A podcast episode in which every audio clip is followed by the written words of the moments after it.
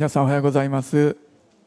今朝も共にですね本当に御言葉から励ましを受けてまた足を褒めたたえていきましょうある本に載ってたお話ですけれどもある病気の車椅子のですね女性がいらっしゃって入院されていたそうなんですけれどもふと窓の外を見ると通勤でですね会社に行く姿の人々が毎朝見えたそうなんですね。えー、まあ、人によってはしんどそうであったり、えー、朝眠たそうであったりそのような雰囲気でたくさんの人が病院の前を歩いているのを見えたそうなんです。で彼女はですねふと、えー、思わされて、えある時から毎朝病院の前に出て行って、え道行く人々に挨拶を始めたそうなんですね。で疲れて本当にしんどそうに歩いている人であってもある人はですねその彼女が挨拶をすると本当に笑顔になって挨拶を返してくれたそうです。でそのようにしているとですね彼女自身も元気になってですね回復が早まったと、まあ、そのようなお話をお聞きしました。まあ、私たちはですね本当に何かこう捧げていく与えていく、まあ、そのようなことを通してまた私たち自身もこう元気になって本当に祝福を受けるんだなと思わされます。まず私たちが捧げていくその時にですねそこに神様は働いてくださるんですね。で今朝は出エジプト記のある一節に目を留めたいと導かれています。出エジプト記の20章の24節です。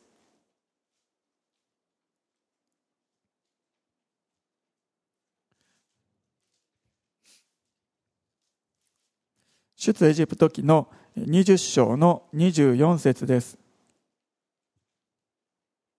まずはこの一節をお読みします。あなたは私のために土の祭壇を作りなさい。その上にあなたの全焼の捧げ物と交わりの生贄として羊と牛を捧げなさい。私が自分の名を覚えられるようにするすべての場所で私はあなたに望みあなたを祝福する。まあ、この場所からですね、私たちが捧げる礼拝、それはどういうものであるのか、まあ、本当に基本的な内容かもしれないんですけれども今朝はもう一度そこに戻ってですねこの一節に目を留めたいと導かれています。主がそれぞれに語ってくださると信じています。この箇所の背景ですけれどもモーセに導かれてイスラエルの民はエジプトを脱していきます。そしてシナイ山に到着するんです。で実はイスラエルの民はシナイ山に1年以上も滞在することになるんですね。そしてそこに滞在している途中で滞在する中でモーセを通して立法また実会を主から受け取ったりまた神様からいろんなことを語られるんですね。幕屋をどのように作っていくのか。また生贄はどのように捧げていくのか。たくさんのことが神様から語られることになります。この20章はイスラエルの民がシナイ山に到着して主が語り始めた比較的最初のことが記されています。この今お読みしました24節ですけれども全焼の捧げ物その捧げ方についてここで指示が与えられているんです。特に祭壇はどのようであるべきなのかまた生贄についてそしてその場所についてこう3つのポイントがここに語られています。まあ、この一節に注目しながらですね私たちが捧げる礼拝についてもう一度考えてみたいんです。まず祭壇についてですけれどもここでは土の祭壇を作りなさいとそのように主はお語りになっています。まあ、なぜ民にですね土の祭壇を作るように言われたのか。なんかもっと豪華なですね金ピカの少なくともきちんとした祭壇を作る方がいいように私たちは思えるんですね。神様全知全能なるお方もうこの世界で一番のお方だからその方にふさわしいもうこの世界にある最高のものを使って祭壇を作るべきそのようにも感じるんです。でも神様はここでは土の祭壇を作りなさいとそのように言われたんです。この後ですね幕屋のについても指示が与えられるんですけれどもその内側に作られる祭壇については木材で作って銅をかぶせるようにとそのように言われています。また後の時代にはずっと後ですけれどもソロモンの神殿が建てられてそこでは聖堂の祭壇が作られます。でもですねこの時この時主が語られた内容は土で作るようにということを言われたんです。ここでの祭壇は本当に祭壇の初期の頃の姿の一つであって本当に礼拝というものがどういうものであるのかその本質をここで示している。まず一番最初に神様は一番大切なことは何なのかそれをお語りになったように思えるんですね。これまでもノアやアブラハムたちは主のために祭壇を築いてきました。でもここでは神様ご自身がもう明確にどのような材料でどのように作るのか作り方というものを指示しているんです。ですので神様は礼拝において本当に大切なのをこの初期に初期の段階にですねお語りになったんです。なぜ土の祭壇だったんでしょうか？土ということは何か本当にシンプルで素朴であってもし雨が降ったら崩れるかもしれない時間が経てば風で崩れていくようなそのような祭壇だったんです。また土はどこにでもあるので誰でも作ることができるそのようなものでもありました。神様が土の祭壇と言われたそこには理由があったんですね。それはイスラエルの民の心。それが祭壇そのものではなくて神様ご自身に向けさせる。そのことを神様は願っておられたんです。まあ、ちょっと想像してみるとですねもし金や銀を使ってもう豪華絢爛なですねきらびやかな祭壇を作るとします。最初はですねその祭壇を見て民は思うんですね。私たちの神様は素晴らしいこの祭壇にふさわしいお方だと。そのように思って神様を礼拝します。でもですね時間が経って何年か経つうちにですねもうその祭壇自体に目がいってしまってもうその祭壇を崇めてしまって祭壇が神様になってしまう。そのような可能性があったんですね。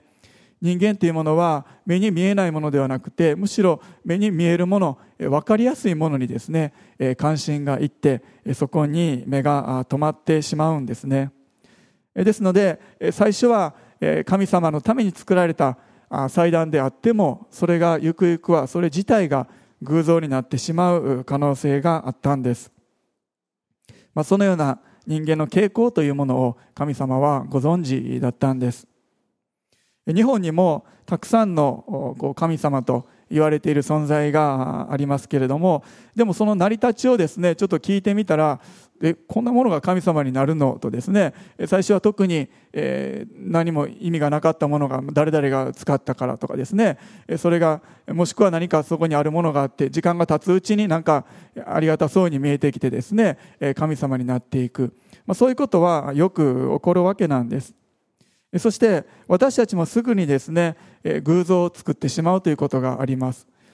たとえそれが金ピカのですね分かりやすい偶像でなかったとしても何かが自分にとっての偶像となってしまう、そういうことがすぐにあるんですね。神様はですね神様に礼拝が捧げられる時に少しでも妨げになるものそれを除外しようとされたんですね。だから土の祭壇だったんです人々が祭壇で生贄を捧げられているその姿を見るとき、様子を見るときに、あちょっとでもあの祭壇きれいやなと思ってしまう。神様から心がちょっとでもそれてしまう。そのことを主は避けたかったんですね。特に手前の22、23節を読んでみると、その理由が明快になります。22節、23節お読みします。主はモーセに言われた。あなたはイスラエルの子らにこう言わなければならない。あなた方自身、私が天からあなた方に語ったのを見た。あなた方は私と並べて銀の神々を作ってはならない。また自分のために金の神々も作ってはならないあなたは私のために土の祭壇を作りなさい当時のイスラエルの周りの国々周囲の民族はですね金や銀で作られた神様を拝んでいました。ですので主はイスラエルの民が他の国を真似しないように金や銀で神を作ってはいけないと言われたんです。まあ、他の人々が金や銀で作ったものを拝んでいる。それに比べて自分たちのイスラエルの神様土の祭壇なんですね、まあ、なんと質素でえシンプルなのかなと思います。他の国の人はバカにしてきたかもしれないえですね。でもそうであったとしても主は土で作るようにと言われたんです。祭壇はあくまで祭壇に過ぎなかったんです。また同じような理由で主は石を切って作った祭壇それも禁止されたんです。25節お読みします。もしあなたが私のために石で祭壇を作るなら切り石で築いてはならない。それにのみを当てることでそれを犯すことになるからである。まあここを読むと石で祭壇を築くこと自体はえー、かったようですけれども、切り石で作ってはいけないと。もう石を、えー、なんかのみを当てて、えー、切ってですねちょうどいいサイズにしたりとか何かこう模様を彫り込んだりとかですね、えそういうことはしてはいけないと、え神様はそのように言われました。これもですね石にのみを当てて切るということはそこに人間の技術が入り込むことになるんですね。きれいに切ってももしくはきれいに磨いた石の祭壇それを人が見るときにあこの祭壇きれいだなとちょっとでも思ってしまう。それは良くないことだったんです。あ素晴らしい技術で作られた祭壇だなというのはですね神様から人間の目をそらすことになってしまったんです。またですね人間罪深い人間の手がその祭壇に入り込むことそれを避けたい。そのような意味もあったことと思います。このような主からの指示を読むときに本当に私たちはどうかなと思わされるんですね。私たち自身も生贄を捧げるとき賛美の生贄であれ祈りの香りであれ本当に私たちは土の祭壇で捧げるべきなんですね。主に礼拝を捧げるときに何か必要以上のもの無駄なものがですねそこにひっついてしまっているそういうことはないだろうかと。私たちはそのように自分に問いかける必要があるんですね。主が望んでいるもの以外のもの何か以上のものそういうものを何かひっつけて足してしまっていることはないでしょうか。さらに主からの指示が続きます。26節。あなたは私の祭壇に階段で登るようにしてはならない。その上であなたの裸があらわにならないようにするためである。え階段をつけてはいけないと、え言ってます。まこの裸についてもですね、また階段についても、当時の周りの国々の礼拝儀式ではですね、そのような祭壇が作られていたようなんですね。もちろん高く大きい祭壇で周りの人が見えるようにするそのような理由もあったと思いますそしてそれに加えてですねやはり天にいる神に少しでもこう近づいていこうとする。そのような人間の力努力それが祭壇にも現れていたんですね。少しでも高く大きく神に近づく。これが行き過ぎてしまうとまさしくバベルの塔のようにですね天に届く塔を作ってやろうと。自分の力を見せつけようということになってしまうんです。人は昔から自分の力で神になろう神に近づこうとしてきたんです。ですので主は階段を作らないようにとそのように言われました。私たちは自分の力で神様に近づくことはできないしそれは人間の側のおごりであり高ぶりなんです。でもだからこそイエス様が神様の方からこの地に来てくださったんですね。人間が神様になることはできない。だから神様の方からこの地上に来てくださった。下から階段を作って登っていくのではなくてイエス様がこの地に来てくださったんです。自分で私たちは天国に行く階段を作ることはできないんです。でもイエス様ご自身が私たちのために道となってはしごとなってくださったんです。そしてイエス様が生贄となってくださったからこそ私たちはイエス様という道を通って主のもとに近づくことができます。またですね裸という言葉が出てきましたけれどもこれもですねその当時の異教においては裸でその祭壇の階段を上るということがあったようなんです。また当時の偶像礼拝では常に裸やまた性的な不貧困というものが礼拝と結びついていたんですね。主はそのようなものを意味嫌われていたんです。このように神様は細かくどのような祭壇を築くのかということを言われました。土の祭壇質素なもの人々が人々の目が本当に神様だけにとどまるようにとそのことを主は願っておられたんですね。もちろん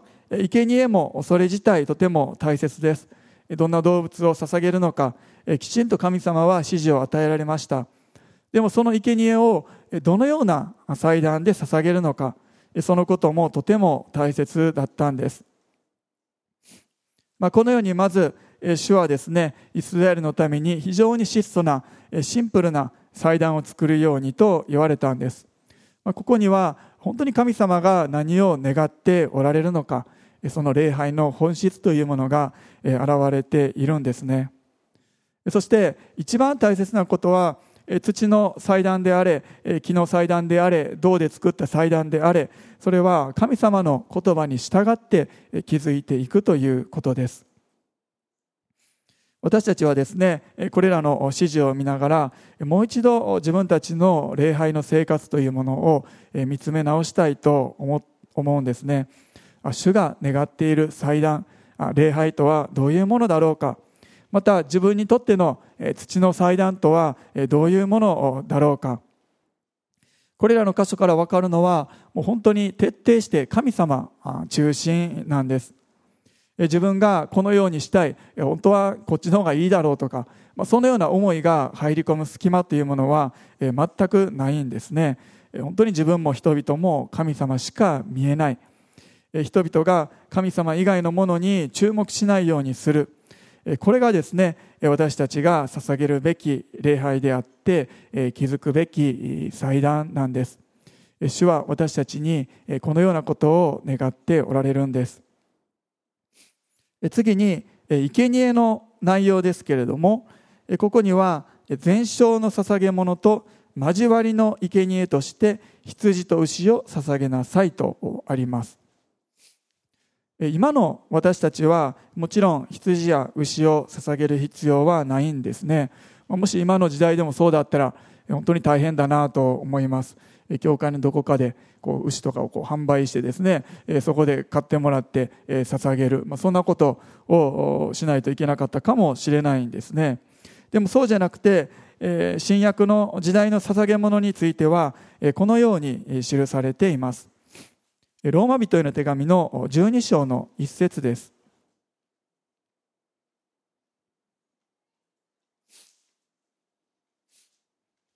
ローマ人への手紙の12章の一節。ですから兄弟たち私は神の憐れみによってあなた方に進めます。あなた方の体を神に喜ばれる聖なる生きた捧げ物として捧げなさい。それこそあなた方にふさわしい礼拝です。ちなみにですね一つ前の新海訳の第3版ではこのあなた方にふさわしい礼拝です。のところがですねあなた方の霊的な礼拝ですとそのように訳されていました。ですので霊的であるということは決して何かふわふわしたり感情的にですねなんか抽象的なそういうことではなくて、むしろもっと合理的で理にかなっているここにあるようにふさわしい、えー、っていうことが、えー、という意味なんですね。ですので私たちがすべきえふさわしい礼拝理にかなった合理的な当然の礼拝霊的な礼拝。それは私たちの体を神様に喜ばれるように捧げること。私たちの体を捧げることなんです。聖なるとあるように主のために特別に取り分けられて生きた捧げ物として捧げること。です。体を捧げると言っても別に何かこう命をですね死んで捧げると。そういう意味ではないんですね。むしろ私たちの神様は生きておられるお方なんです。生きておられる方だからこそ私たちは自分たちの生きた体を持って生きて神様に仕えていく捧げていく。それがですね生きた生きておられる真実なる神様が私たちに願っていること。それが私たちの生贄なんです。当時の全焼の生贄っていうのはちっちゃく切り刻んでされたそうなんです。ちっちゃく切ることを通してもう全部全焼ですので全部燃える。もう一部分が残ってしまう、え、燃え切らずにですね残ることがないようにちっちゃく切ってですね全部燃えるように捧げたそうなんです。私たちも時に自分自身を主に捧げていく時に本当に自分自身が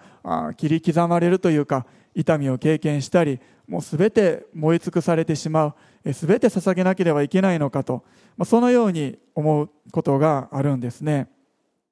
でもそのような経験を通して私たちは私たちの全てを主に捧げていくんです。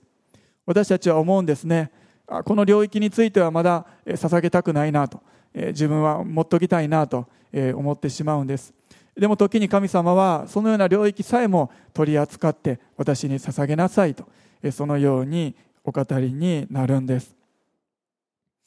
生きた捧げ物であるということ。それはですね捧げ物自体がこう動いたり、え、何か考えたりジタバタするということなんですね。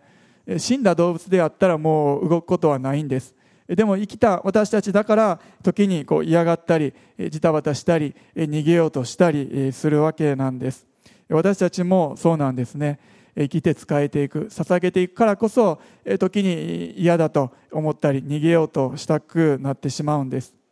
でもそのような私を喜んで主に捧げていくそのことを選んでほしい神様は願っているんです。ホセア書の6章の6節。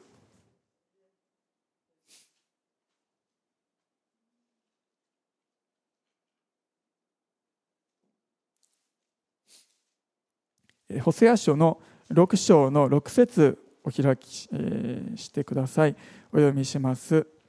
私が喜びとするのは真実の愛。生贄ではない。全焼の捧げ物よりむしろ神を知ることである。ホセアの時代っていうのは全焼の生贄が捧げられていた時代です。それをするように神様ご自身が言われたんですね。でもそのような時代であってもですね神様は生贄ではないと。それを喜びとしないと。そのように言われたんですね。もし捧げられた生贄そこに真実の愛がなければ何も意味はないと。主はそのように言われたんです。私たちは本当に神様への愛を持って時にジタバタすることもありますけれどもでも主に全て捧げていきたいんですね。そして神様を知っていきたい。そのことを主ご自身が一番願っておられるんです。3つ目にですねその祭壇が築かれる生贄が捧げられる場所についてもうそこに書かれてあります。もう一度出エジプト記の20章に戻りますけれども私が自分の名を覚えられるようにするすべての場所でと。そのようにあるんですね。自分の名を覚えられるようにするすべての場所でとあります。一箇所参考に新明記を開きします。新明記の12章の11節飛んで13節もお読みします。新明記の12章です。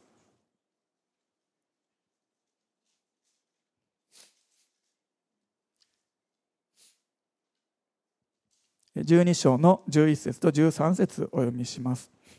あなた方の神主が皆を住まわせるために選ばれる場所へ私が命じるすべてのものを携えていかなければならない。あなた方の全焼の捧げ物と生贄十分の一とあなた方が備える奉納物それに主に誓う最良の誓願の捧げ物である。飛んで13節お読みします。全焼の捧げ物を自分勝手な場所で捧げないように気をつけなさい。このように主は語っておられます。主ご自身がですね皆を住まわせるために選ばれる場所。そのように言っています。ですので神様ご自身がここに私は住む。私の名前がここに住む。あなたにこの名前を覚えさせる、えーとまあ、そのように選んだ場所があってそこで捧げるように祭壇を築くように、まあ、そのように言われたわけなんです。どこでも勝手にですね祭壇を築いて捧げたらいい。そういうわけではなかったんですね。これが旧約聖書の時代でした。しかし新約聖書の時代になってくるとまた変わってくるんです。一箇所ヨハネの福音書4章の19節から24節。イエス様とサマリアの女性との井戸端での会話の一部です。ヨハネの福音書の4章の19節から24節。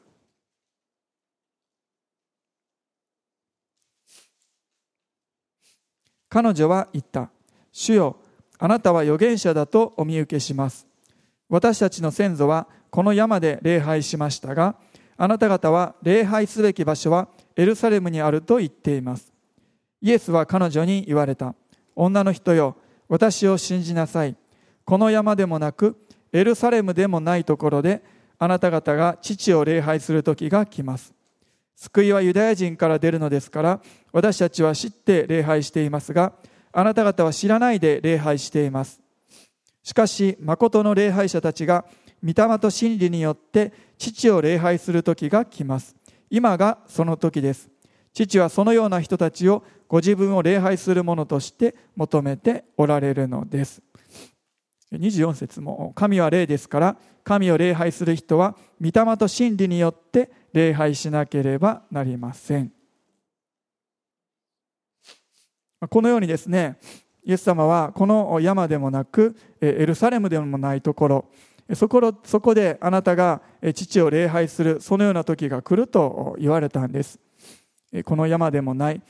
サマリアの人々が礼拝していたその山でもないしまたユダの人々が礼拝していたそのエルサレムでもない。そのような時代が来る。つまり場所に縛られないでどこでも礼拝することができる。どこでも礼拝して、え、父なる神様が答えてくださる、そのような時代が来るんだと。そのようにイエス様は言われました。まさしく今がその時なんです。今はですね私たち自身が主の宮としてどこにおいても主を礼拝する。そのことが許されている時代にあります。でもですねその目的礼拝の目的自体はですねたとえ場所がどこでもいいよとなったとしても変わらないはずなんです。それはつまりその礼拝が捧げられるそれぞれの場所において主の皆が覚えられるということです。主の皆が覚えられる。自分の名前ではない。また誰か他の人人間の名前ではない。ご自身の皆が覚えられるそのことが最も大切なことなんです。聖書を見てみますと主の皆名前というものがたくさん出てきます。ある時はご自身がですね私はこういうものであると言われました。また人々の方から主の皆を呼ぶということもありました。糸高き方全能の神エルシャダイ憐れみ深い情け深い神私は主あなたを癒す者私はある。本当にたくさん主の皆が出てきますけれどもその一つ一つが主のご性質を表しています。神様がどのようなお方であるのかということが名前を通して語られています。ですので私たちは主がどのようなお方であるのかそして私にどのような素晴らしいことをしてくださったのかそのことを覚えながら礼拝を捧げていくんですね。サマリアでもエルサレムでもそして日本であっても私たちが主の名前を覚える時主がどのようなお方であるのかそこに目を留めて礼拝を捧げていく。そこにおいて祭壇というものが築かれるんです、まあ、このようにですね祭壇生贄そしてその場所に目を留めてみると本当に全てにおいてその中心は神様なんだなと私たちは改めて思わされるんですね。もう自分のために礼拝があるのではなくて神様のための礼拝もうそれだけしか当然ないんです。礼拝に来て私たちが何も恵まれなくても何も受け取ることがなかったとしてもでももし私たちが捧げることができたのであればそれは神様が喜ばれる礼拝なんです。でもですねここにはまた素晴らしい約束についても記されているんです。出エジプト記の先ほどの箇所ですけれども私が自分の名を覚えられるようにするすべての場所で私はあなたに望みあなたを祝福すると。このように礼拝というものは本当にただ神様に捧げる神様中心のもの、えー、本当に私たちが入る余地のないようなものですけれどもでも一方で私たちが主の名を覚えて礼拝する。その時に主は私たちに望んでくださる。祝福してくださる。そのような一方的な恵み祝福の約束も与えられているんですね。ですので今朝この場所でも主が望んで一人一人を祝福してくださる。これが主からの力強い約束なんです。2000年前イエス様がその命を捧げてくださいました。ゴルゴダの丘。まさしくですね土の祭壇と言えるような石。岩土がゴロゴロしているようなそのような丘で神の一人子が命を捧げてくださったんですね。それを通して私たちの罪は許されて私たちは今清いものとして自分自身を生きた捧げ物として捧げることができます。罪があるままだったらとてもじゃないけどそんなことできないんですね。清い神様に捧げるものとなることはできないんです。でもイエス様がそのように死んでくださったから私たちは今自分自身を捧げることができるんです。ドゥロス号に乗っていた時のことですけれども船ではですね毎週木曜日の夜に祈祷会のようなものがありました。まあ集会ですね。である時ですねスイス人の女の子だったとかと思うんですけれども、えー、言われたんですね。今度木曜日祈祷会で私ワーシップリードだから高志にちょっとベース弾いてくれないかまあそのように言われました。で普段だったら私はですねあいいよいいよと OK するんですけれどもその時はもうめちゃめちゃ嫌だったんですね。でなぜかというと船の予定を見てみると数日後に出発してその木曜日はちょうどもう海のど真ん中っていう予定だったんです、まあ、何が嫌だったのかもう船酔いなんですね。もう絶対、えー、気持ち悪くなると。もう揺れがですねひどかったらもう気持ち悪くてもう立つのもしんどいぐらいなのであ神様どうか、えー、次出港する時海が穏やかで、えー、本当にスムーズな航海になるようにと私は祈っていました。めっちゃ嵐だったんですねその時。もう本当に今まで経験したことのないような嵐でもどっかんどっかん、えー、船が揺れる、えー、そのような時でした。で木曜日私は仕事が休みだったのでもう一日中もうベッドにも横になってですねもう気持ち悪い動けないそのような状態だったんです。でも夕方の賛美の練習の時間になって集会室に行かなければならない。でも揺れは収まらない。もう私はめっちゃ気持ち悪い。でも行かないといけないので私はですね日本から持ってきていた梅干しをですねこう口に放り込んで万が一のために袋をですねポケットに突っ込んでもう引きずるようにというかもうとにかくダッシュで集会室に行って集会室に入った途端も倒れ込むようなそのような状況でした。そして賛美練習が始まる。練習前にですねその姉妹がまず今晩歌う予定の曲の説明をしてミーティングが始まったんですね。そのミーティングがめっちゃ長かったんですね。で私はですねもうできるだけもうちゃっちゃと練習を終わらせて早くもう部屋に帰りたい横になりたいえもういつ履いてしまうかわからない。それなのにですねそのリーダーはもうゆっくりですね時間をかけながらえミーティングをして、え紙幣を開いてショートメッセージみたいなですね、まあ、そういうものまで始まったんですね。賛美とは何なのか礼拝とは何なのか。一向に練習が始まらないんですね。私はもうこう気持ちも悪いしもうイライラしながらですねいやあなたはもう船酔いしなくて元気だからピンピンしてるからいいけどもうしんどいこっちの身にもなってくれよと、まあ、そういうような感じでもう不満不満がこう、えー、出てきてですね爆発しそうな本当にひどい態度で私はそのミーティングに出ていたんです。そしてその姉妹がですねじゃあそろそろ練習始めよっかと言って立ち上がった瞬間にですね彼女は急にその場所からダーッと走っていってトイレに駆け込んだんですね。でそれを見て私たちはびっくりしたんですけれどもでもその時に私は気づいたんですね。あこの姉妹も実はもしかしたらもう僕なんかよりもずっと、しんどかったんだなと。もうしんどくて気持ち悪いけれどもでもこの木曜日の夜にワーシップリードその奉仕を引き受けてそして気持ち悪いにもかかわらず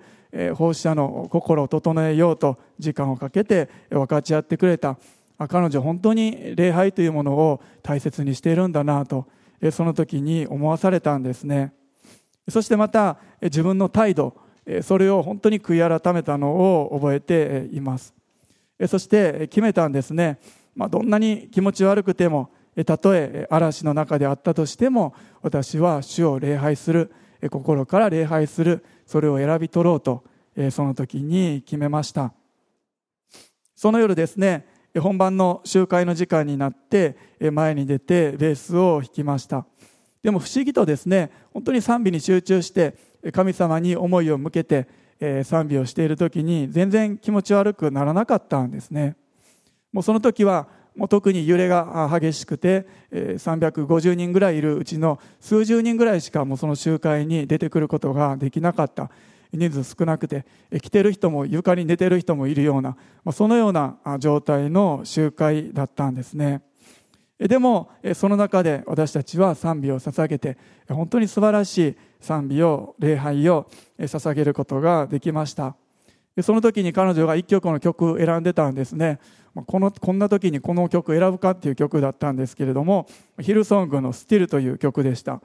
海がもう荒れ狂ってもう波が打ちつけてそれでもその中で静まって私はあなたを礼拝しますという賛美だったんですね。この賛美歌うの今しかないだろうというような賛美だったんですけれどもでもですねその賛美を歌いながら本当にあなたは主です。私たちの神様です。あなたを礼拝します。そのような思いで私たちは礼拝を捧げたんですね。周りがどんな状況であったとしても私たちは静まってあなたを礼拝します。体調が悪かったら奉仕休んでくださっても全然えいいんですね。結構なんです。それは悪いことではないんですね。たとえベッドに寝ている。そこでも私たちは礼拝することができます。でもですね問題なのは私のように誰かに対してこう不満を持ったりえイライラするそのような態度で礼拝するえそれは神様は喜ばれないんですね。でもへりくだって悔い改めて主の前に出ていく時に私たちは嵐の中であったとしてもまたベッドの上であったとしてもそこに私たちは祭壇を築いて主を礼拝していくことができるんですね、まあ、金ピカの豪華な祭壇、えー、作ることはできないです。でも神様はそれをえ望んでいないんですね。土の祭壇でいいよと言っておられるんです。えどこでもできるということなんですね。ですので私たちはこれが足りないから無理だ。えこの材料がないから無理だ。えそのようなことを言う必要はないんです。私たちはどこでも心を主に向けて礼拝を捧げることができます。そしてその時に主は私たちに望まれて私たちを祝福されるんです。最後第2コリント4章の7節お開きします。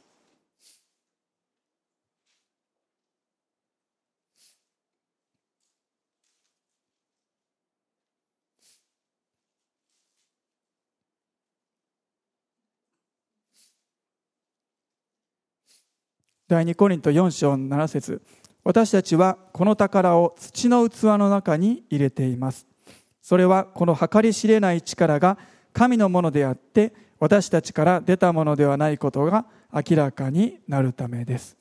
私たちは土の器です。そして土の祭壇を作って主を礼拝します。それを通して本当に計り知れない神様の恵み偉大さ力それが明らかになっていきます。お祈りします。天のお父様あなたの皆を崇めます。主が今朝もこの場所に臨んでおられ私たちに祝福を与えておられることを心からありがとうございます。今朝もう一度あなたに目を向けます。そして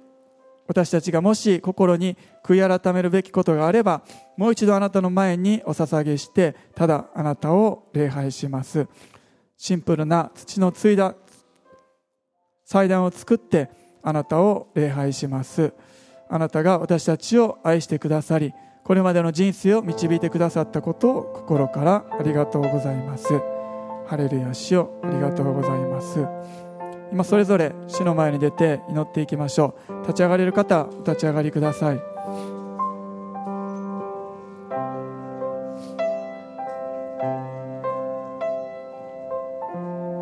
ハレルヤ主ハレルヤ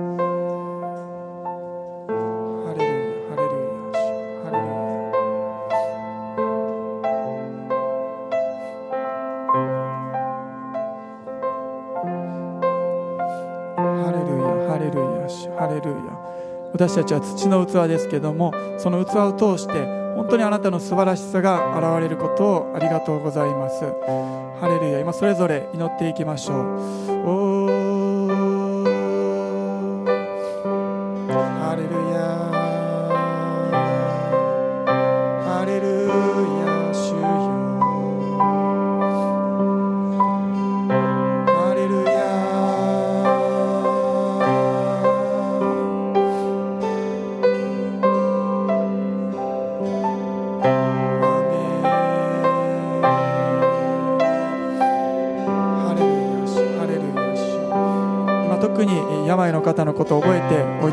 ましょうコロナになられた方その他の病気もありますけれども主が触れてくださって今置かれているそのところであなたからの力強い癒しの力が流れていきますようにあなたが触れてください。その体にまた心に触れてください。また信仰を励ましてください。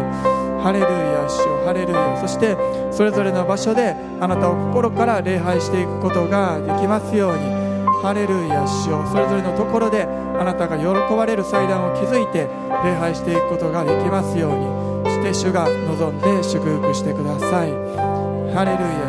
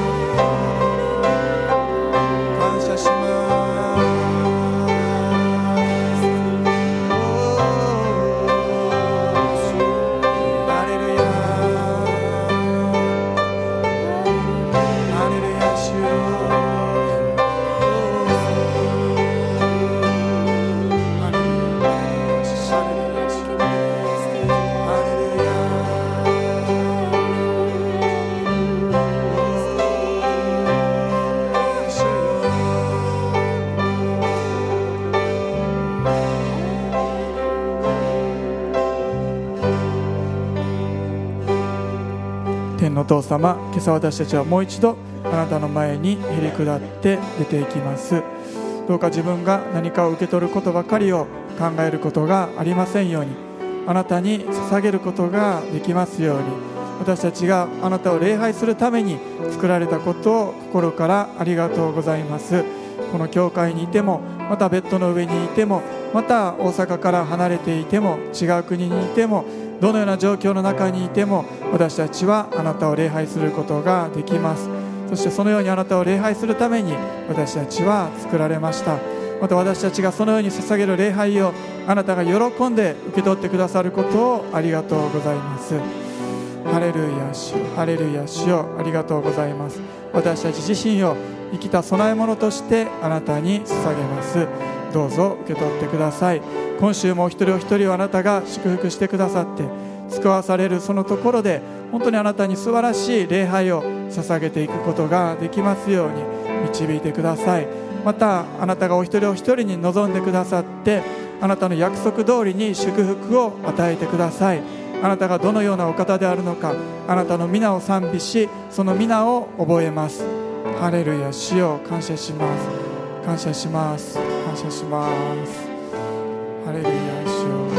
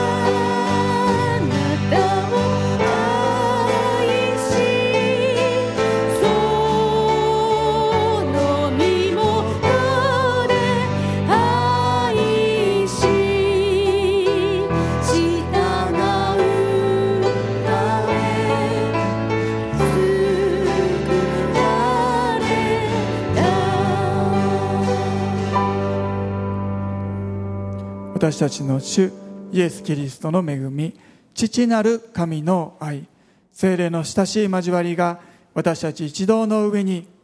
今よりのちとこしえまでも豊かにありますように。アメン。